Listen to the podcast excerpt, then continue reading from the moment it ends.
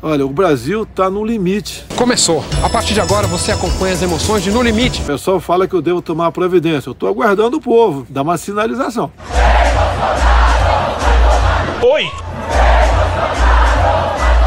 Oi! Eu tô aguardando o povo, dar uma sinalização. Para com essa porra aí, meu irmão! Esse pessoal, amigos do Supremo Tribunal Federal. Daqui a pouco, daqui a pouco, daqui a pouco, daqui a pouco vamos ter uma crise enorme aqui. Tu tava fora do Brasil, irmão? Eu vi que um ministro baixou lá um processo para me julgar por genocídio. Tá certo! Olha, quem fechou tudo, quem tá com a política na mão não sou eu. Ah, não, de novo não! De novo Porra! Agora, eu não quero aqui brigar com ninguém. Aham.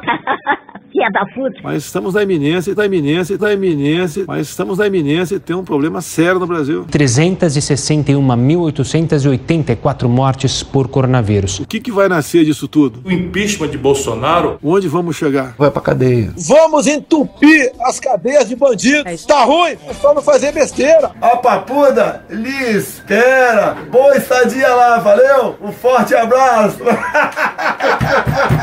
Parece que é um barril de pólvora que tá aí. E tem gente de paletó e gravata que não quer enxergar isso aí. Eu não tô ameaçando ninguém. Tá bom, aham, aham.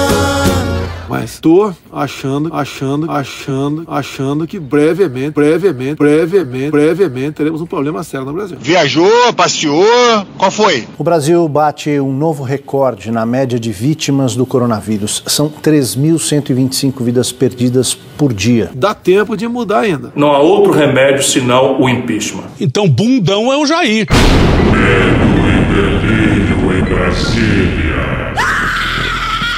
É uma canalice que vocês fazem. Olá, bem-vindos ao Medo e Delírio em Brasília com as últimas notícias dessa bad trip escrota em que a gente se meteu. Bom dia, boa tarde, boa noite!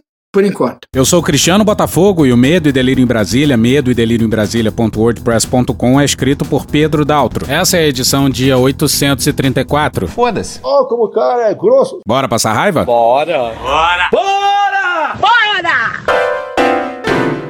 Primeiro um aviso, a gente finalmente vai apagar o feed antigo. E tem arquivos que estão só no feed antigo, são episódios antigos. Eles são um pouco mais lentos, mas não são de se jogar fora. Nesse sábado, domingo e segunda, em algum momento a gente vai jogar tudo no feed, com as datas antigas, não vai desorganizar o feed. Mas quem recebe notificação vai receber notificação disso. Então vai ter gente achando que vai ter uma porrada de episódio aí no final de semana e não é verdade. É tudo episódio velho. Vamos seguir.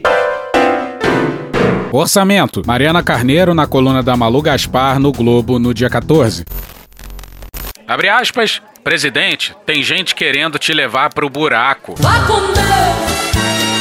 Vão te levar pro impeachment, fecha aspas. Era fim de março e Paulo Guedes tentava convencer Jair Bolsonaro a vetar parte do orçamento de 2021. O ministro da Economia estava tenso. O único empenhado em convencer Bolsonaro a cortar o valor das emendas parlamentares reservadas ao relator do orçamento, aprovado pouco antes no Congresso, Guedes já elegeram um culpado pelo estouro das despesas. O ministro do Desenvolvimento Regional, Rogério Marinho. Despreparado, é desleal e é um fura-teto. que teria incentivado o general Luiz Eduardo Ramos a negociar gastos extras secretamente com deputados e senadores. Abre aspas, quero crer que não me enganaram para eu virar o novo Arno Agostinho. Fecha aspas. Protestou citando o ex-secretário do Tesouro do governo Dilma Rousseff, autor das pedaladas fiscais, e referindo-se a Marinho, que não estava na sala, disparou. Abre aspas, esse Marinho continua querendo afundar o barco. Arca de Noé é foda. É foda! Tem sempre um pica-pau a bordo querendo ferrar o negócio todo. Fecha aspas. Caralho! E essa foi uma ótima semana em termos de metáforas zoológicas pro Paulo Guedes. Começou com Aí chega um macaco lá, aperta três botões, chuta o painel. e acaba com o pica-pau na Arca de Noé.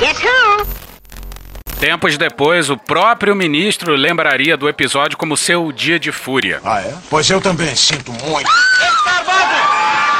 O clima ficou tão tenso que a reunião entrou pro anedotário de Brasília. Cada um que recontava o episódio acrescentava novos detalhes dramáticos. Numa cena que os presentes negam ter acontecido, Guedes teria subido no sofá para protestar contra as emendas. Ô, rapaz!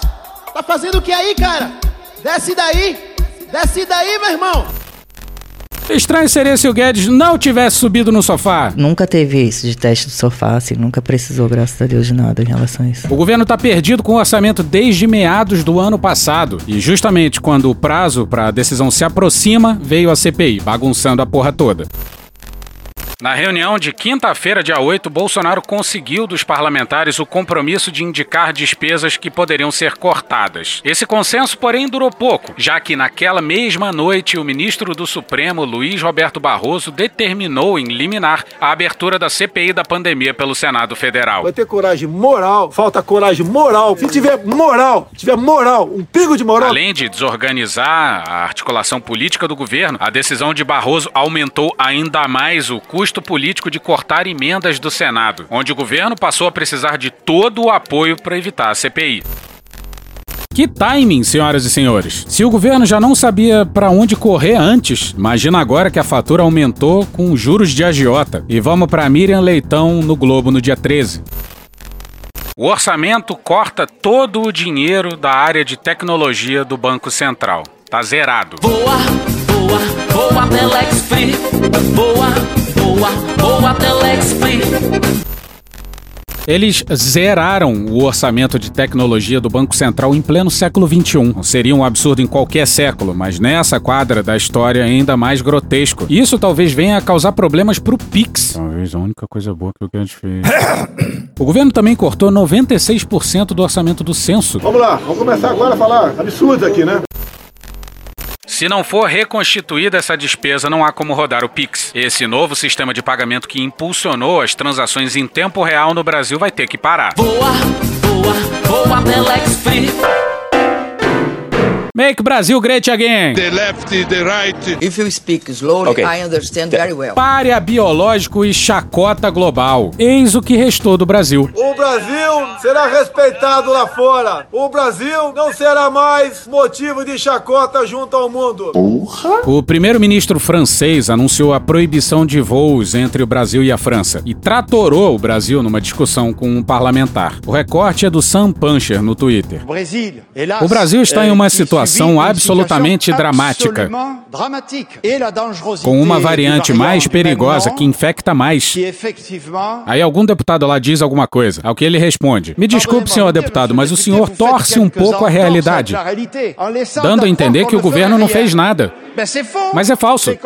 Completamente falso. Mas se tem uma coisa que não fizemos, foi seguir suas recomendações. O senhor escreveu ao presidente da República em 2020 para aconselhar a prescrição de hidroxicloroquina? E gostaria de avisar que o Brasil é o país onde ela é mais prescrita. Toda pessoa que sai do Brasil para a França tem que apresentar um teste negativo no embarque, outro na chegada e ficar 10 dias de isolamento. Como observamos que a situação se agravou, decidimos suspender até segunda ordem todos os voos entre Brasil e França. Pois é, aí numa curiosa espécie de redução de danos, o embaixador bolsonarista brasileiro em Paris resolveu tentar melhorar a imagem do país. Tem tudo para não dar certo. Não tem como não dar errado. E de fato, falhou miseravelmente. Jamil Chad no UOL no dia 14.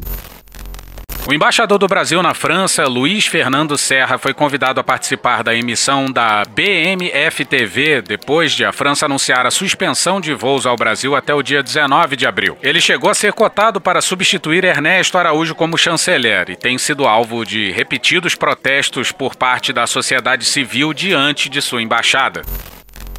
Alguém tão louco pelo cargo de chanceler, repara. Que vai a petulância do cavalo. O embaixador disse que não comentaria a decisão soberana da França de suspender a ligação aérea e que não considerava a ação como uma sanção, mas foi incisivo em alertar ao apresentador que, se ele tinha essa ideia pessoalmente de que se tratava de uma sanção, ele deveria entender que o turismo não representa uma parte significativa da economia nacional. Ele disse isso mesmo? Abre aspas, não dependemos do turismo. Recebemos apenas 6,5 milhões de estrangeiros que visitam o Brasil, um país de beleza extraordinária, enquanto na França recebem 95 milhões de estrangeiros. O peso do turismo não é enorme, fecha aspas, alegou. Sabe que você é muito petulante. Mas ao ser confrontado com os dados de mortes e diante do comentário do jornalista francês que existe uma percepção de que o presidente Jair Bolsonaro não faz muita coisa para lidar com a pandemia, o embaixador subiu o tom. Abre aspas. Ah, você acha que ele faz pouca coisa? Então vou te dizer uma coisa: o Brasil é o quarto, quinto país do mundo que mais vacinou. Você sabia disso? Fale isso! Fale isso! Fecha aspas, insistiu o diplomata arregalando os olhos. E foi droga, hein? Abre aspas, o presidente vacinou 30 milhões de brasileiros e por conta desse dado, nós somos o quinto país que mais vacinou depois dos Estados Unidos, China, Índia e Reino Unido. Você não acha que esse é um bom resultado? Fecha aspas, retrucou. Sem o viés ideológico. Pois é, de cada 10 vacinas aplicadas no Brasil, 8 são a vacina do Dória. É, daquele outro país, ok, pessoal? Aquela que o Bolsonaro não ia comprar. Da China nós não compraremos. Nada será despendido agora para comprarmos uma vacina chinesa que eu desconheço, mas parece que nenhum país do mundo está interessado nela. O presidente chegou a mandar um recado ao Dória. Procura outro para pagar a tua vacina. E é a vacina do Butantan. Exatamente essa vacina aí que está salvando o plano de imunização nacional. O diplomata tampouco explicou que, em proporção ao tamanho da população, o Brasil não parece nem entre os 50 países que mais vacinaram. O Brasil é o 14º, 15 em mortes por milhão, de um total de quase 200 países. Isso significa mais ou menos que o Brasil está na posição 180 no mundo. Mesmo assim, o presidente e o governo federal trompeteavam por tudo quanto é lugar que, comparado a outros países, o Brasil não estava tão mal assim. E agora vem a dizer que o Brasil é o quinto que mais vacinou. Quando convém, número absoluto, quando convém, número proporcional. Eu nunca fugi da verdade. Nesse momento, o apresentador tentou interromper, mas foi cortado pelo embaixador. Deixa eu terminar, insistiu o brasileiro. Que é isso? Abre aspas. Se os hospitais estão lotados, é por causa. Atenção, é agora que o bicho vai pegar. É por causa dos 24 anos da esquerda no Brasil. Ah, merda, porra! E o PT, hein? Comunista! E o Lula? E o PT, hein? Comunista! E o Lula? Comunista do inferno! A máfia chinesa. Comunista do inferno! A máfia chinesa. E o PT, hein? Comunista! E o Lula? E o PT, hein? Comunista! E o Lula?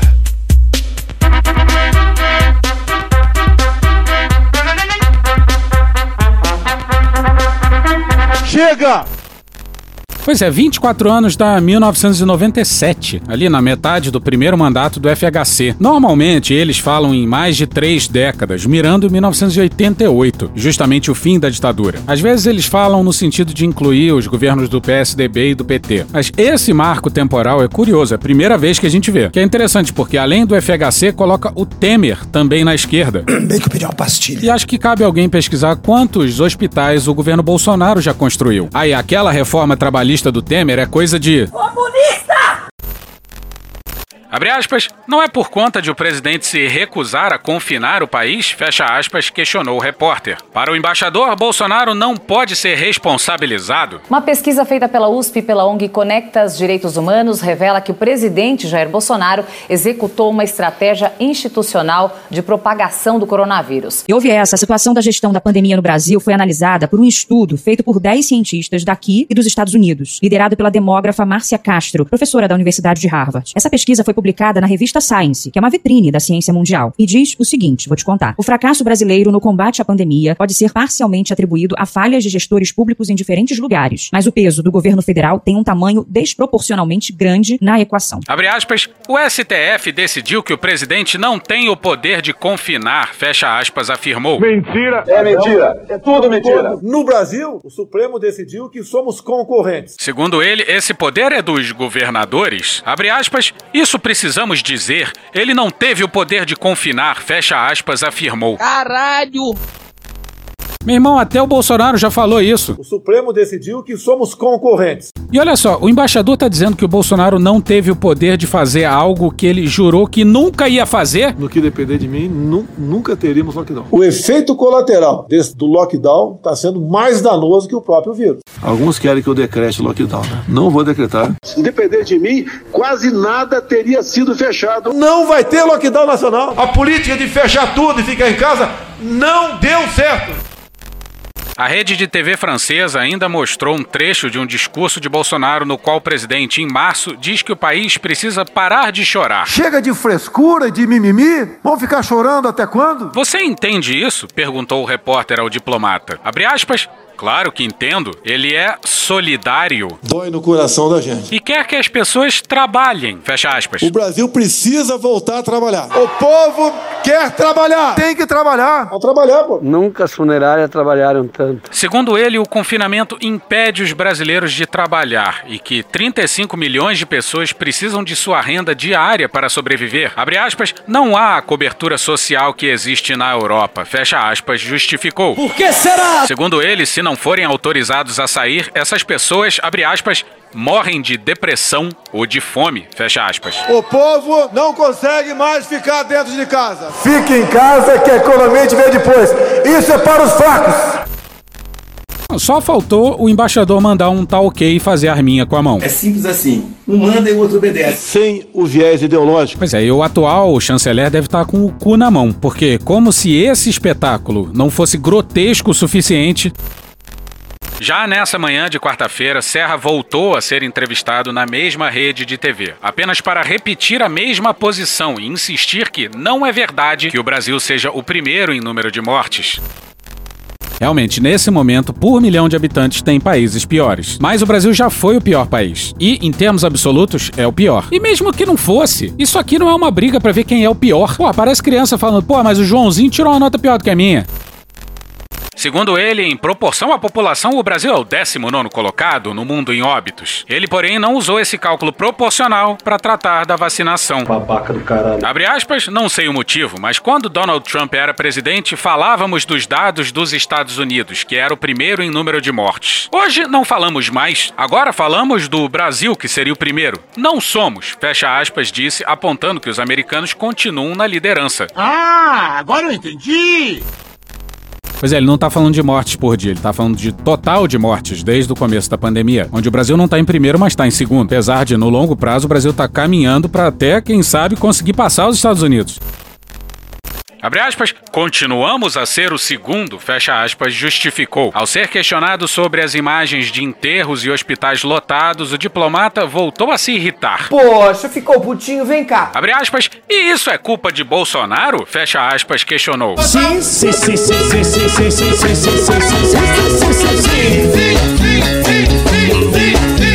Abre aspas, as cenas são as mesmas que vemos há 30 anos. 24 anos da esquerda fabricaram essas imagens, fecha aspas, acusou. Abre aspas, as imagens não eram diferentes quando a esquerda estava no poder. As pessoas pensam que é obra de Bolsonaro, fecha aspas, criticou. Mas, ao ser questionado sobre quais medidas o governo estaria adotando, ele voltou a falar na vacinação. Abre aspas, essa é a obra do governo Bolsonaro, fecha aspas, garantiu, sem qualquer referência uma vez mais ao governo do estado de São Paulo. Serra ainda foi questionado sobre pessoas nos bares. Abre aspas, é o que as pessoas querem, viver e trabalhar, há um preço a pagar. Ah, vá merda, porra! Mas pergunte se as pessoas querem ficar em casa, fecha aspas, disse.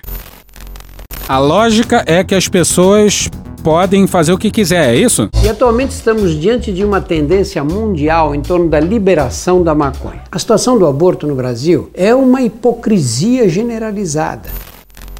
Ao concluir, ele ironizou o repórter. Abre aspas, parece que você não está feliz com as minhas respostas. Fecha aspas, lançou. O jornalista, porém, alertou que Bolsonaro estava sendo criticado em todo o mundo. Abre aspas, criticado pela esquerda pelo mundo inteiro. A imprensa mundial é de esquerda. Fecha aspas, retrucou o diplomata. Vocês são embaixadores, diplomatas? Claro. A direita adora ele. O apresentador apontou que as críticas iam um pouco além da esquerda e que nem toda a direita adorava adorava o presidente brasileiro. Mas o embaixador insistiu. Adora no Brasil, na França, nos Estados Unidos. Serra ainda garantiu que a pandemia foi politizada no Brasil. Sério? Porra, que coisa constrangedora, hein? O Brasil será respeitado lá fora. Não parece. Não parece. Isso aí deveria dar justa causa, sem qualquer discussão. Demissão sumária. Vocês têm noção que isso é embaixador em Paris, não é qualquer embaixada, não. Imagina o estrago do Eduardo Bolsonaro em Washington. Pretendo beneficiar o filho meu, sim, pretendo. E o Brasil passa vergonha dos dois lados do Atlântico, não é só na Europa, não. Se isso faz de nós um páreo internacional, então que sejamos esse páreo. Marina Dias, na Folha, no dia 13. O governo dos Estados Unidos considera a cúpula de líderes sobre o clima marcada por Joe Biden para a próxima semana como a última chance de o Brasil mostrar preocupação ambiental para recuperar a confiança dos americanos e ampliar as relações com a Casa Branca. E o Brasil, Costinha? Se fodeu. O recado contundente foi dado pelo embaixador dos Estados Unidos no Brasil, Todd Chapman, durante reunião virtual privada no domingo, dia 11, com políticos, economistas, diplomatas e empresários brasileiros. Com licença, engenheiros. Participantes do encontro, promovido pelo Grupo Parlatório, relataram à Folha que Chapman foi firme ao dizer que o meio ambiente vai nortear as relações entre Brasil e Estados Unidos e que acordos comerciais entre os dois países e a entrada do Brasil na OCDE, por exemplo, dependem da latitude do plano que o governo Jair Bolsonaro vai apresentar na cúpula organizada por Biden entre os dias 22 e 23 de abril. Abre aspas, as relações entre nossos países dependerão muito dessa postura ambiental do Brasil, fecha aspas, disse Chapman. O diplomata afirmou que existe uma percepção de que o desmatamento ilegal na Amazônia cresceu muito e que esse não é um problema de comunicação. Fala direito, rapaz. Como justificam auxiliares de Bolsonaro. Mas ao contrário, uma realidade que precisa ser revertida, inclusive com o envolvimento do setor privado. O embaixador americano classificou a cúpula do clima como uma oportunidade para o Brasil virar o jogo. E lá vem mais! Olha a bola tocada, virou passeio! e resgatar a preocupação ambiental diante dos olhos do mundo. E disse que o país vai se tornar herói se fizer uma declaração contundente e retomar seu papel de protagonista no debate sobre meio ambiente. Você tá falando sério? O ministro Ricardo Salles, do Meio Ambiente, por sua vez, insiste na ideia de que o Brasil vai se comprometer com números apenas se receber dinheiro antecipado de países estrangeiros. Mas os americanos condicionam o financiamento a resultados concretos. E olha o que o Salles aprontou para cima dos americanos. Lá vem besteira. Besteira. O ministro Ricardo Salles lançou mão de uma estratégia, no mínimo inusitada, na tentativa de convencer os Estados Unidos a enviarem dinheiro ao Brasil para a preservação da Amazônia. Em reunião com integrantes da equipe de John Kerry, enviado especial para o clima do governo Joe Biden, Salles mostrou slides em que era possível ver a imagem de um cachorro sentado, abanando o rabo, diante de uma máquina de frango assado. Situação bastante comum em frente a padarias brasileiras.